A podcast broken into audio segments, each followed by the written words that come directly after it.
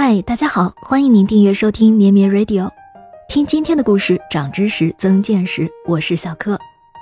今天是八月二十七日，不知你是否知道，一八四七年八月二十七日的一份合约，成就了今日的加州。我们今天的故事就是旧金山的来历。一八三四年，一个名叫约翰·萨特的瑞士人来到了加利福尼亚州。当时那里还是墨西哥的领土。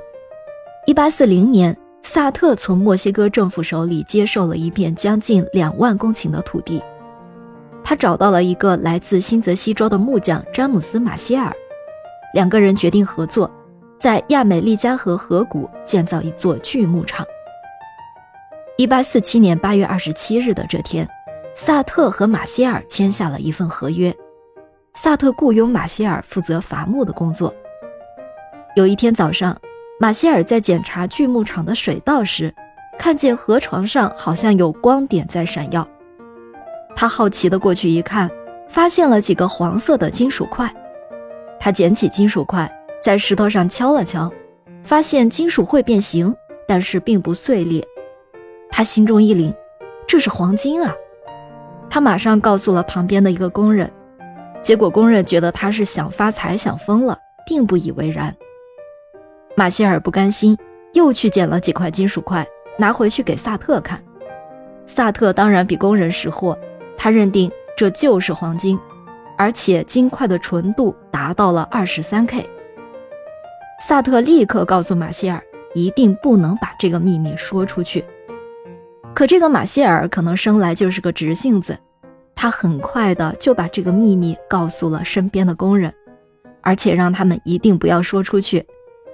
大家觉得这个秘密守得住吗？当然是守不住。消息很快一传十，十传百，所有锯木厂的工人都丢下了手里的活儿，到河里去淘金。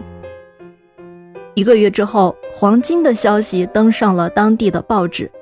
甚至有一个杂货店的老板还向大家展示了他从萨特手下的工人那里购买来的金块，整个地区都沸腾了，所有人都争先恐后去淘金。